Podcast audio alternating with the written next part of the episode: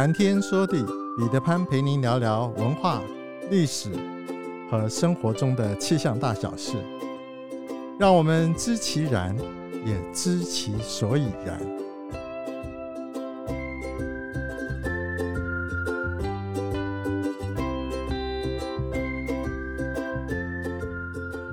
谈天说地，潘大刚空中与您相会。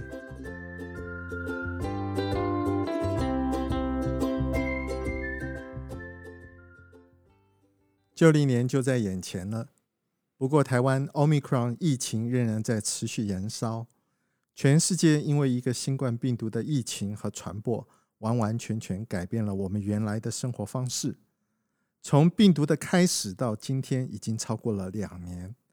虽然人类研发了对抗新冠病毒的疫苗，也企图透过接种疫苗来降低社区感染率，不过持续进行的几次病毒变种和传播，拉长了这一场和新冠病毒对抗在时间和空间上的纵深。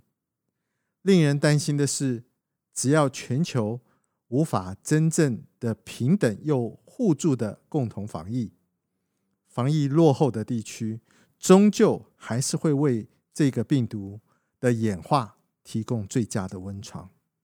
而这个棘手的全球问题，至今仍然还看不到尽头。病毒演化的已知和科学上防治疫情以及疾病对于社会环境影响的未知，绝对是人类在本世纪遭遇的最大的挑战。接下来春节期间，大大小小的活动，相信避免不了会有家庭、族群。团体群聚的可能，每个人做好该有的防疫措施，适时的接种疫苗，戴好口罩防护，保持社交安全距离，应该是自我防护最佳的措施。上一集中，我们谈到了腊月、腊日、腊肉和腊八粥，有道是过了腊八，生活中就充满了过年的气氛和仪式化的习俗。我们这一集就聊聊台湾过农历春节的一些习俗。本集上架的时间正好是腊月十六，台湾人每逢初二和十六都会祭拜土地公。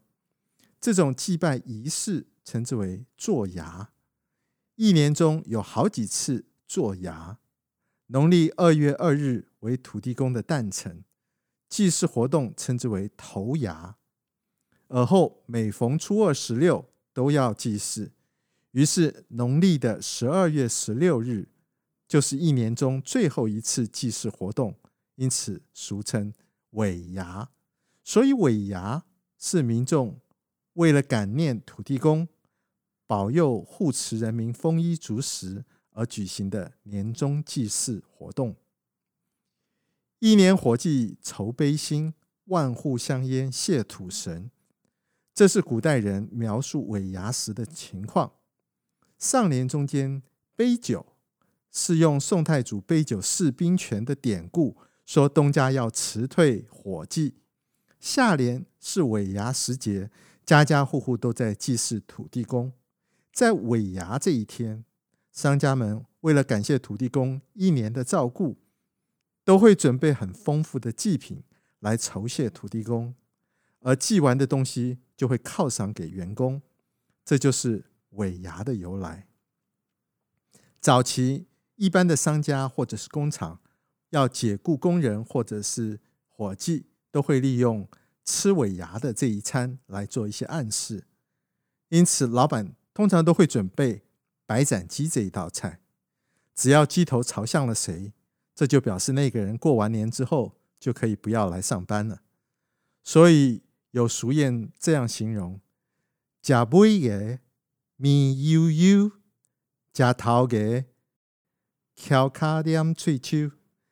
头牙因为没有被辞退的顾虑，所以心情轻松愉快；而尾牙宴上的鸡，则被称之为叫无情鸡。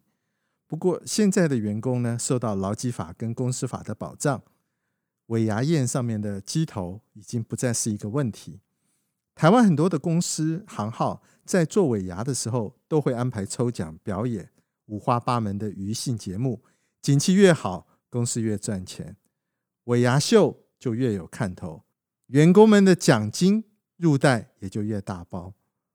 大陆在台商到大陆发展的这一段期间呢，也把这个习俗带进了大陆。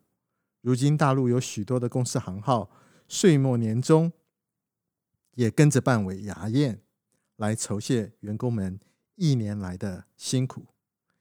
Omicron 的这个疫情，相信有很多的公司行号也取消了尾牙，是不是很可惜呢？除了公司行号之外，一般家庭也在尾牙的时候会准备三牲祭拜土地公，以祈福招财，并且在当天晚上会吃挂包和润饼的习俗。因为挂包外形像钱包，大家都希望吃了它以后能够发财。而润饼则是因为很像一张纸把铜钱包起来的感觉，它的寓意也是有发财致富的意思。农历的十二月二十四是民间信仰中间的送神日，大家比较熟知的是送灶神，其实是送灶神领军的一干神旗回到天庭去汇报，回报一年来。他们所住在的这一地在地人家种种的善恶行径，习俗中必须要等到百神返天述职之后，家里的神桌才可以移动，才可以清扫。而这一项年节清扫，俗称叫做清尘，清洁的清，尘埃的尘。为了要使灶神在腊月二十四回到天上。能说好话，以及在大年初四的回来的时候又能够降吉祥，所以都会请到僧人或者是道士，在腊月二十四这一天晚上诵经、烧纸钱，在灶上贴上灶马，同时用酒糟涂灶门，好让灶神酒醉，甚至于用麦芽糖粘住灶神的嘴。连灶马也要喂食炒黑豆。另外，这一天送神要越早越好。到了正月初四接神，则是要越晚越好。接神的时候，也需要准备牲礼、水果、甜点，也要焚烧金纸、甲马。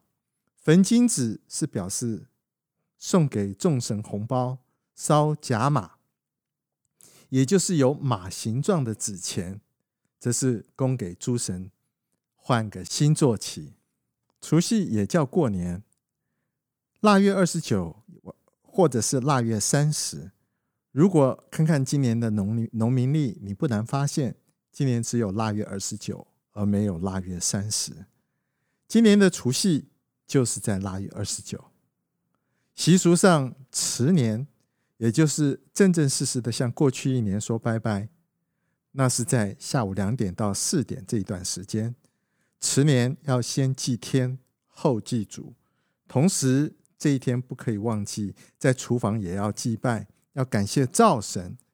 除了要提供所提供的生理之外，神案上也可以堆叠柑橘、年糕、春饭。春饭其实台语。春跟剩下来的春是同一个意思。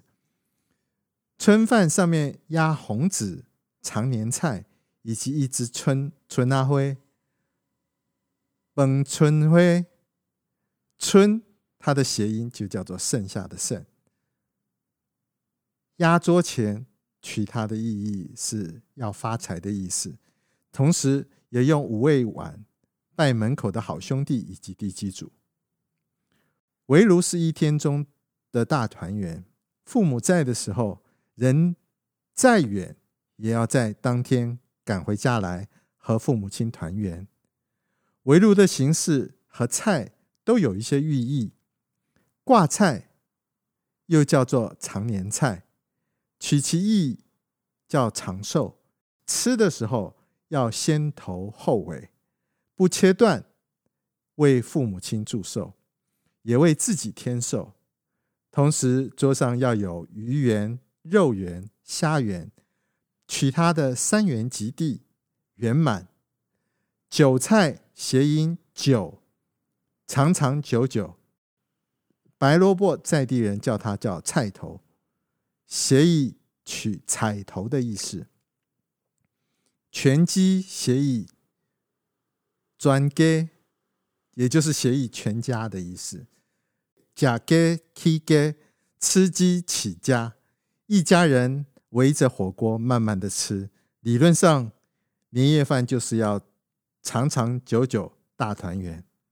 年夜饭后，长辈们就会逐一的去了解子孙们一年的成就，跟同时发给晚辈们压岁钱。为什么叫压岁钱？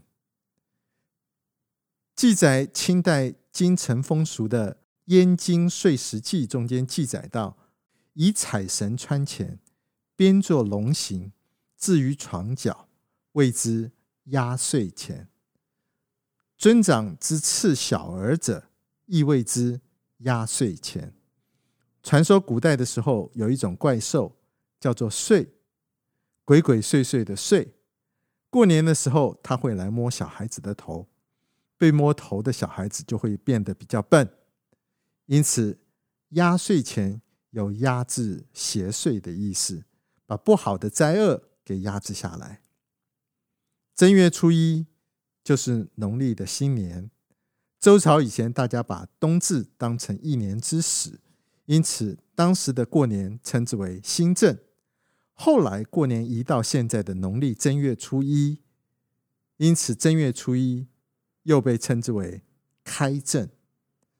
大年初一一早得先拜神明，再拜祖先。这会儿大家才会在正月初一一早就一窝蜂的跑到寺庙去抢头香。拜完了祖先之后，接下来依着长幼尊卑的顺序来拜年。古时候的习俗是要跪地磕头的，说声恭喜，这是新的年头。做长辈的一高兴就赏个红包，这时候的红包就不叫压岁钱了。正月初一的早餐要吃干饭或者是面条，取其意是延寿的意思。习惯上是不动灶火的，这些饭都是除夕夜留下来。过年饭有的说是春饭。我小的时候在眷村里，正月初一早餐有吃年糕、吃饺子，像元宝一样，甜酒酿汤圆和发糕等等。早餐后整理衣装，开始出门去挤热闹，这就是家春。谚语说：“行春年年春。”家春年年春，传统习俗，大年初一也是太岁的生日，所以忌讳特别多。不经意脱口说出来的话，就代表一年的吉凶运势。所以大年初一不说负面的话，尽说好话跟吉祥话。因此这一天说话的仪式感特别强烈。大年初一不洗衣服，不动刀剪针线。桌上的鱼肉都是前一天就调理安排好的，从除夕开始一直到大年初五，原则上不动扫帚，不扫地，即便是要扫地，也要从大门口往屋内扫，否则就把钱财都扫出去了。初一到初五也不可以倒垃圾，否则就是把义乌的金银珠宝全部都倒光了。正月初二回娘家，传统习俗相信，嫁出去的女儿在大年初一回娘家，会让娘家变穷。所以，即便是有住在附近的女儿，在除夕回家陪爸爸妈妈过年，一到了十二点，也会被赶回家，等初二再回来。据统计，每一年除夕前以及正月初二这两段时间。台湾路上移动的车辆最多，南北交通运输的情况最严重。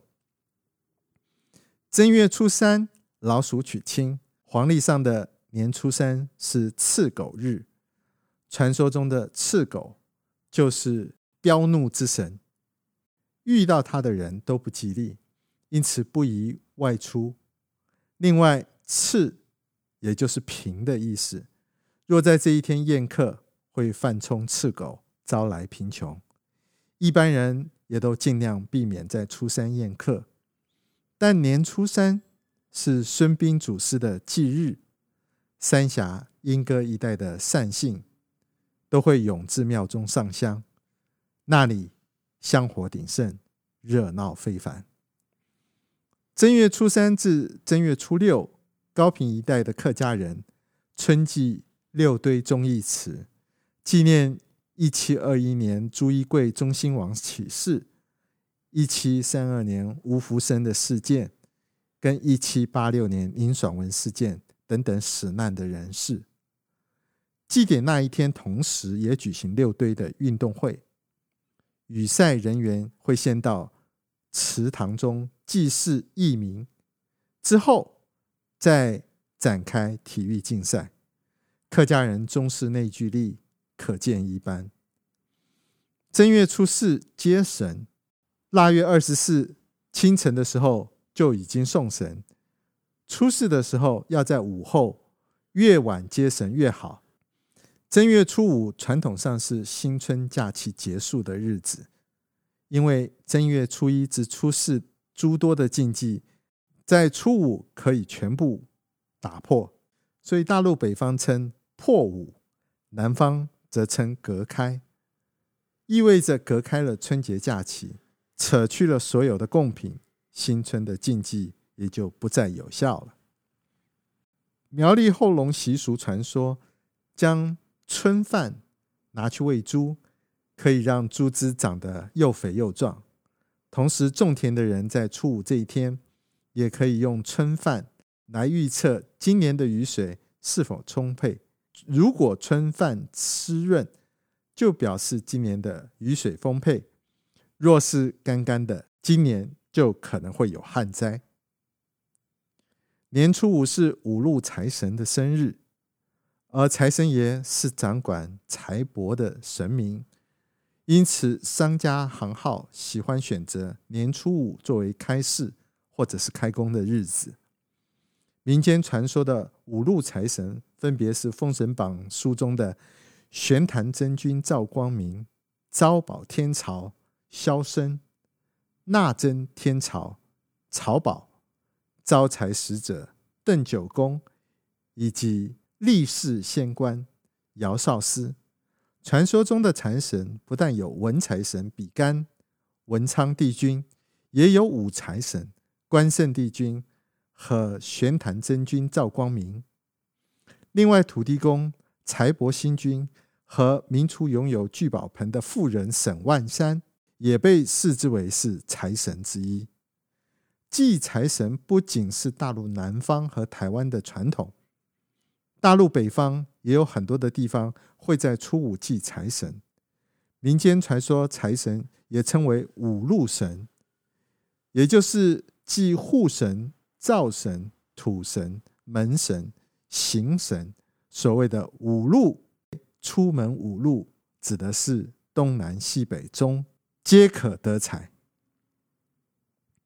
初五送穷是古代民间很有特色的一个岁时风俗，也就是送穷鬼。所谓的穷，各地的称谓不一，反正总之民俗是认为初一到初四不到垃圾能够聚财。可是到了初五，就要把它倒出去，叫做送穷。从除夕到正月初五以前，一般是不打扫的。动扫帚等于是把好运气给扫掉了，所以到了破五这一天，要来个正式的大扫除，将垃圾扫到一个角落，拿一串鞭炮，大声的放炮竹，把一切的穷气穷鬼通通给赶跑。大年初五吃饺子，也是民间通俗，俗称捏小人的嘴，据说可以免除谗言之祸。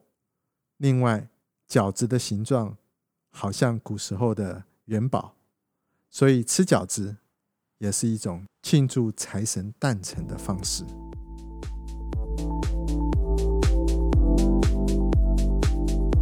苍穹浩瀚，气象万千，月晕而风，础润而雨，见为支柱，谈天说地，和您分享文化、历史和生活中的气象大小事，让天有不测风云不再是借口，让天气不再是行动的阻力。而是生活的助力。想要知道更多，我们下次再会。